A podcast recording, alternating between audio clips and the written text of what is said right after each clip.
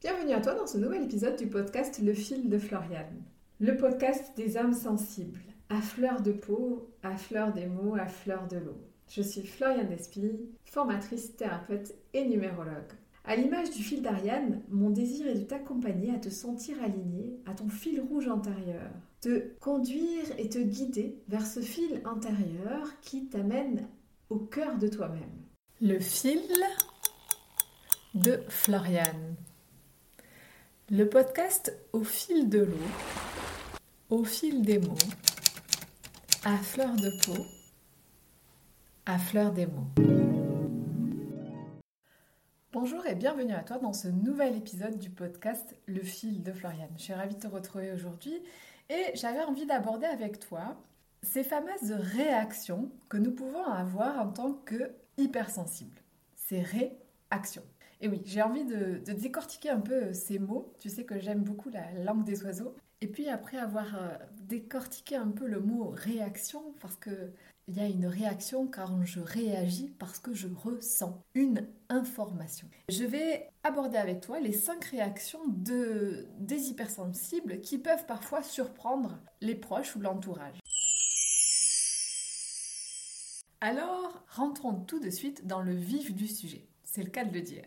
Quand on regarde la définition de réaction, on voit que c'est une action contraire d'une précédente action. C'est un comportement de quelqu'un en réponse à ce qui s'est produit. Je n'ai pas trouvé de définition exacte dans le dictionnaire du langue des oiseaux. Par contre, il y a réaction. Le R vient de R, l'air, le souffle, et je réagis, le réaction, à A, le feu. C'est comme si le R, l'air, souffle sur le feu pour le faire réagir. Et au milieu de ce R et de ce A, de l'air et du feu, il y a ce E qui est l'unité. C'est l'assemblement des trois éléments qui sont le matériel, le spirituel et le divin. Alors on pourrait interpréter qu'il y a quelque chose qui vient perturber cette unité de ces trois éléments, le matériel, le spirituel et le divin, pour entraîner une réaction et donc ce souffle qui attise le feu.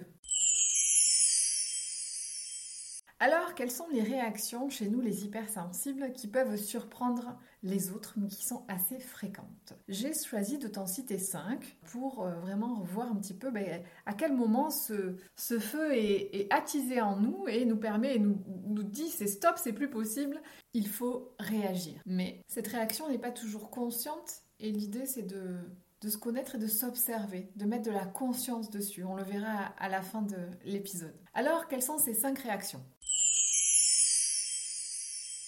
Commencer, la personne hypersensible ne supporte pas les situations de stress. Elle a tendance à avoir besoin de focaliser son attention sur une seule tâche à la fois, ce qui lui permet d'avoir beaucoup d'imagination et de une grande créativité. En général, elle est efficace quand elle est seule, calme, tranquille. Mais elle peut perdre ses moyens quand elle est stressée. Et c'est là où la personne sensible ou hypersensible peut devenir de mauvaise humeur ou parfois irritable s'il y a trop de bruit autour ou euh, si elle ne peut pas correctement se concentrer. Donc ça, ça va être une des premières réactions qui la fait réagir si à l'extérieur il y a beaucoup trop de stimuli.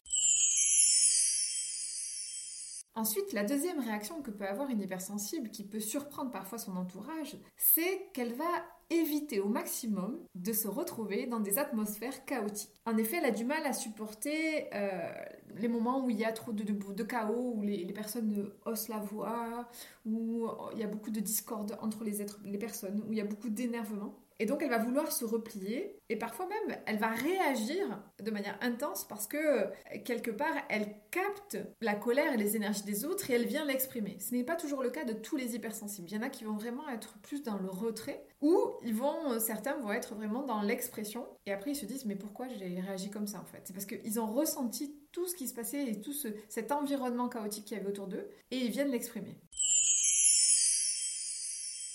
La troisième réaction qui peut surprendre aussi les proches et l'entourage pour les hypersensibles, c'est qu'elle peut avoir tendance à tout prendre personnellement. Et oui, quand on est sensible, on a cette euh, habitude de tout expérimenter de façon personnelle parce qu'on a une profonde empathie envers les autres. Et donc parfois on peut réagir de manière très intense face à une inégalité, euh, à une injustice, ou face à un manque de respect qui, qui n'a pas de raison euh, apparente, souvent un manque de respect vis-à-vis d'une personne. Les personnes sensibles, en fait, on accorde une grande attention aux détails. On, maîtrise euh, parfaitement l'art d'analyser le langage du non-verbal, qui souvent en dit long. Alors c'est vrai que quand on est pris dans l'émotionnel, on, va peut-être moins voir ces petits détails, mais dès qu'on est vraiment dans cette neutralité, on arrive à, voir tous ces détails euh, qui parlent beaucoup et qui nous parlent beaucoup et qui parfois nous impactent beaucoup aussi. Les hypersensibles ont ce sixième sens qui leur font sentir si la personne est digne de confiance ou si elle, elle ment. C'est pas forcément évident parfois pour les personnes en face euh, parce qu'elles sont euh, très attentives à ces micro-expressions